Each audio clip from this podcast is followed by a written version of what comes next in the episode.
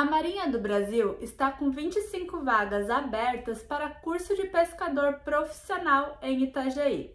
O processo seletivo é gratuito e você confere mais informações no Minuto Diarinho desta quarta-feira.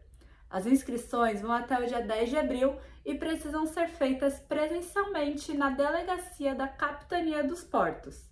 Os interessados precisam ter cursado pelo menos até o sexto ano do ensino fundamental.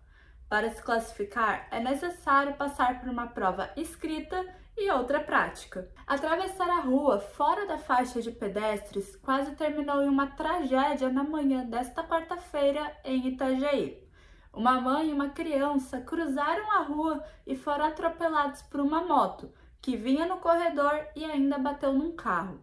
O motociclista e a passageira foram ao chão, assim como a mãe e a criança.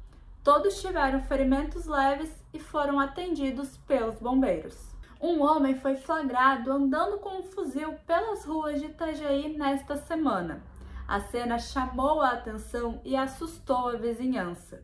Ele estava indo até a Polícia Federal fazer o recadastramento exigido pelo governo e, com a falta de estacionamento nas proximidades, precisou andar com o equipamento pelo centro da cidade.